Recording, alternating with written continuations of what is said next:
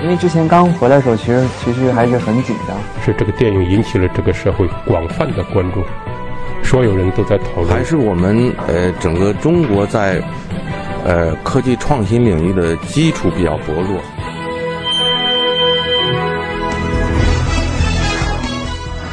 影响有影响力的人，中国新闻周刊。欢迎收听《中国新闻周刊》。本期我们要分享的文章《极地普通藏人认认真真的活着》。纪录片《极地》在豆瓣评分超过九分，赞誉一片。它不过就是拍摄了几个普普通通的藏人的生活。《极地》的监制曾海若认为，它之所以动人，只是因为所有故事都在讲述一个议题：他们在认认真真的活着。滑索上挂着一只缓慢移动。有些惊慌的马，滑索下面是翠绿湍急的河流和裸露的岩石，旁边的岸上，四个男人攥着绳子，努力将马拉向岸边。他此行要到河对岸的只有八户人家的村子，去为村民放映一场电影。这条河是他的必经之路。运抵马匹和放映设备以后，夜晚，白马为村民放映了一场露天电影。或许由于太难看到电影。在露天电影放映中，村民观影时的表情认真的近乎虔诚。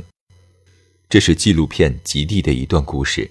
这部纪录片历时六个月拍摄完成，影片将镜头对准藏区的普通人，呈现了二十一个在以往西藏题材的纪录片中难得见到的生动真实的人物。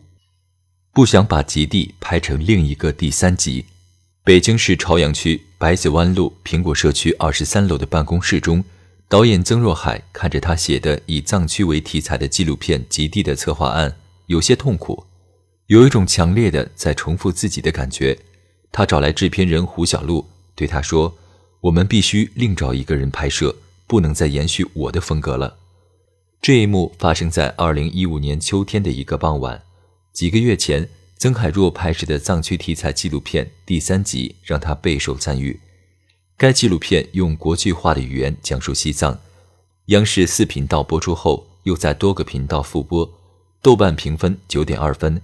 该片还被美国国家地理频道买下。但曾海若不想将《极地》拍成另一部第三集，他的想法是，第三集更关注自然，《极地》要更关注人。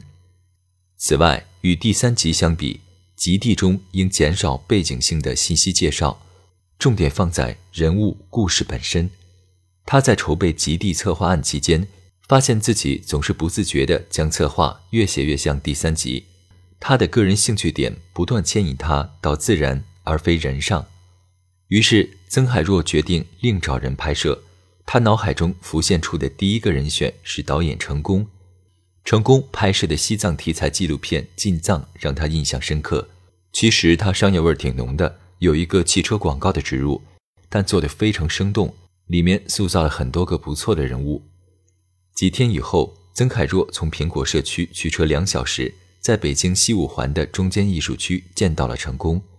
他看到成功纹着花臂，留着大胡子，包着头巾，头发扎成发髻，闪过一个念头。这人跟我也差别太大了。巧的是，这一天成功刚刚完成《进藏二》最后一部分的剪辑，在成功的工作室，曾海若看了一遍《进藏二》。曾海若觉得，无论是影像风格还是叙事语言，都与自己的作品差别极大。我做电视出身，学的是 BBC 那一套，但成功有很强的电影感，他身上有我一直在寻找的那种与我不同的东西。他问成功有没有兴趣拍摄极地，得到的回答是：只要西藏的题材，我都有兴趣。他又问成功有没有时间，得到的回答是：只要是西藏的题材，我都有时间。但曾海若没有立即把片子决定交由成功拍摄，唯一犹豫的地方是：我觉得怎么也得再见几个导演再定吧。西藏对成功有特别的意义。一九九零年，成功十八岁。由于少年时期的经历对他心理负面影响极大，父亲为了帮他渡过难关，带成功从成都沿着川藏公路徒步搭卡车去西藏。成功如此描述这次十八岁的西藏之旅带给他的影响：很痛苦，这种痛苦完全是生理上的痛苦，痛苦之后就会特别释怀。而他的父亲之所以选择这种方式帮助他，是因为自己十八岁时也曾走过川藏公路，那是文革最火爆的时期。从这个意义上讲，西藏拯救了成功。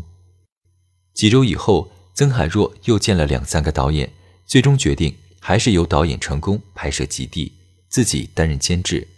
回想起来，后面再去选择别人是没有必要的。当我第一个想到成功时，其实潜意识已经帮我做出选择。在选取拍摄对象上，在《极地》的执行导演张一的记忆中，确定了这样一种筛选逻辑：极端环境下极致的生活方式。此外，剧组共同制定了几个大致的拍摄范围，比如拍摄能分别体现西藏与外界交流、对藏区传统的守护以及当地年轻人面貌的内容。摄制组根据此前在西藏拍纪录片积累的资源，以及找作家、学者、旅行家沟通，制定出了约二十个初步的拍摄对象。执行导演张一的记忆中，最初策划的方向还是有点偏向科普性质的纪录片。人物还有一定的标签性质。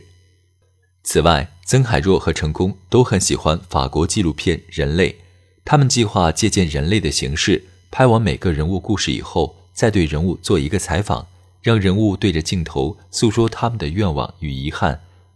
这便是极地每集最后人物自白的想法的由来。介入被记录者的生活，启动故事。二零一五年圣诞节的前一天。三十人左右的极地摄制组团队飞抵拉萨。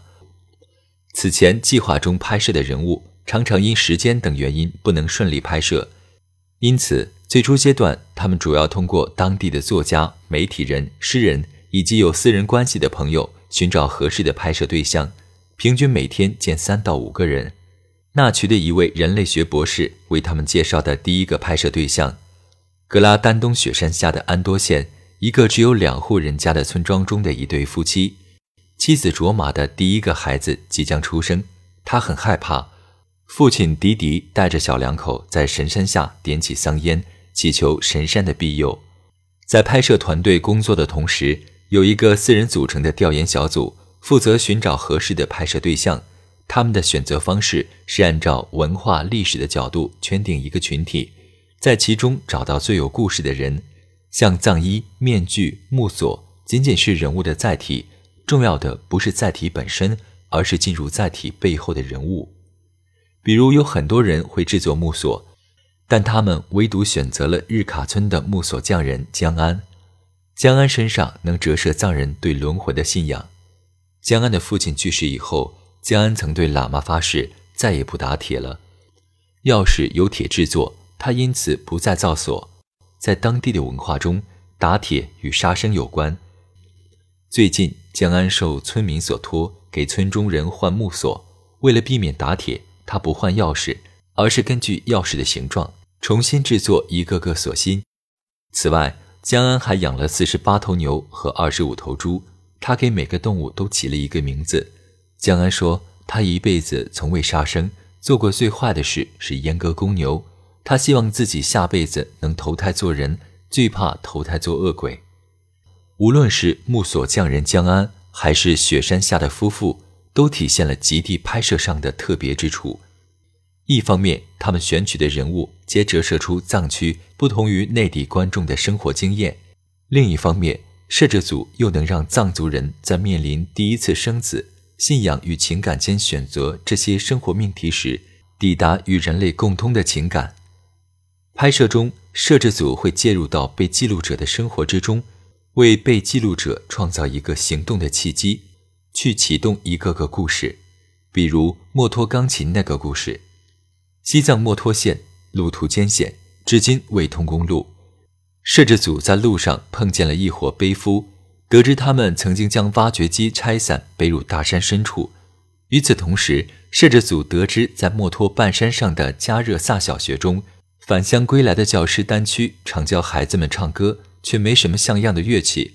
摄制组决定赠送给丹区一架钢琴，但丹区需要自己想办法将钢琴从附近的城市运到未通公路且处于半山的学校。丹区几经打听，辗转找到一些曾将挖掘机背入大山的背夫，成功运回钢琴。这个故事的结尾，小孩子围在教室单区周围，在钢琴伴奏下，他与孩子们一起唱起了《邦进梅朵》。在拍摄驼岩队的故事期间，摄制组发现当地已经三十年无人驼岩了。为了重现昔日驼岩队的经历，摄制组说服了现在已经六十岁的曾经的驼岩人自任望清，重启了一次以牦牛驼银的旅程。藏族人对神灵敬畏、与自然的相处方式以及一些古老的仪式，在驼岩旅程中得以呈现。而这种拍摄者的介入，是否会影响纪录片的真实性呢？其实并不影响真实性，他们不是演员，这就是他们的事儿，他们的经历，我们只是让他们在这个时空发生了而已。拍摄期间也有一些内容，摄制组拿捏不准是否会有较好的呈现效果。其中最为明显的例子是说婚人。最初团队中有人担心说婚这个题材可能太文字化，不适合用视觉表达，但他们依然选择了说婚人粘堆。说婚是游牧时代的产物，会渐渐消失掉，现在已经很稀少了。此外，说婚者的唱词中有许多对日常生活的指导，有很多哲学层面的内容，这与藏族人的生活联系非常紧密。纪录片中，说婚人粘堆身处热闹的婚礼，显得有些落寂。结尾时，粘堆表达了对逝去的时代的怀念。过去的婚礼中，人们会争着问他：世界是如何形成的？如何获得幸福？而他是那个代替神灵做出回答的人。拍摄接近尾声的时候，团队欣慰地发现，找到的人物远远比最初划定的人物要更精彩。好多人物此前在任何媒体纪录片中都未出现过，而且他们很生动，不是一个行走的标签。如果一定要固守住什么东西，反而是一种执着。二零一六年六月二十六日。极地剧组在拉萨的一家烤肉馆中吃了一顿杀青饭。执行导演张伟记得那天很多人哭得稀里哗啦。六个月的拍摄真是太苦了。这些苦包括前往藏北的路上，路面极其颠簸，以至于一天下来，明明坐在车上，每个人的微信运动却显示四万多步。拍摄格兰丹东夫妻时，海拔五千二百米，又正处冬季，团队有人冻晕在寒夜中。离开林芝的路上，赶上雨季，一路塌方泥石流。他们看到路边拦截落石的铁丝网，好多已经被砸成网兜状。杀青饭过后，摄制组返回北京，开始了七个月的后期制作工作。最初，他们剪辑的版本是每集五十分钟，三个故事。在监制曾海若看来，这是他最喜欢的版本，不紧不慢，比较从容。但最终。由于中央电视台可以提供的播放时间有限等原因，他们又剪辑了一个每集三十六分钟的最终播出版本。此外，最初团队计划按照传统纪录片的手法，将每集归类为某一个主题，比如山川、河流等。但在归类中发现，每集的内容本身总是难以用某一个主题真正的概括。后来，曾海若决定干脆放弃归类，归类反而会过度解读。实际上没有那么多的主题，片中所有故事讲的就是如何认认真真的活着。认认真真活着是曾海若看过《极地》以后最深的感触。他们为什么快乐？他们为什么幸福？是因为他们认真的在干这所有的事情。之所以播出后口碑好，我觉得也是很多人认可这样的一种态度。另外，与许多纪录片不同，《极地》最初就决定选择一位演员来配音。制片人胡小璐看来，纪录片的市场较为小众，演员来配音能扩大受众群体。此外，他觉得很多演员的声音表现力很好，堪当此任。胡小璐找演员的过程几经周折，并不是所有演员都愿意。找到演员杨烁时，杨烁正在苏州赶戏，却痛快答应且分文未取。最终，团队在苏州布置简易录音棚，利用杨烁晚上下戏的时间完成了配音。每个人物故事讲述前的片头文字，团队也颇花心思。导演成功找到书法家徐静题写片名，并且找来书法家萧沈题写片头人物的名字。你不觉得这些字很扎手、很硬吗？执行导演张一说：“我觉得从气质上符合极地的风格。”二零一七年年初，《极地》纪录片已经制作完成，播出过程却充满曲折。原计划在三四月在 CCTV 十首播，由于题材涉藏、有关部门审片流程较长等原因，迟迟没有播出。此外，最初胡小璐谈的网络独播平台是乐视视频，中途乐视出现危机，无法付清费用，只得修改协议为非独播。此后，胡小璐又增加了与 B 站的合作。二零一七年十二月末，《极地》终于在 CCTV 十、乐视网和 B 站播出了，但由于播出时间推迟，一些赞助商撤资，导致这个口碑极好的片子现在仍未收回成本。制片人胡小璐称。现在他们正在制作电影版的《极地》，后面应该还是可以盈利。《极地》最后一集播出结束时，豆瓣评分由九点二分升高到九点五分。他播出的最后一个故事，讲述了西藏最偏远的文布南村里的故事。这个村子中有孟捕师、黑帐篷传人等古老西藏中的角色，但就是这样一个村子，也已经开始制作广告牌，经营起家庭旅馆。如何看待西藏越来越现代化以及传统的消亡？曾海若在西藏时曾经问了当地寺庙中僧人这个问题，僧人告诉他：“历史就是这样的，生活本来就是不断变化的。如果一定要固守什么东西，反而是一种执着。”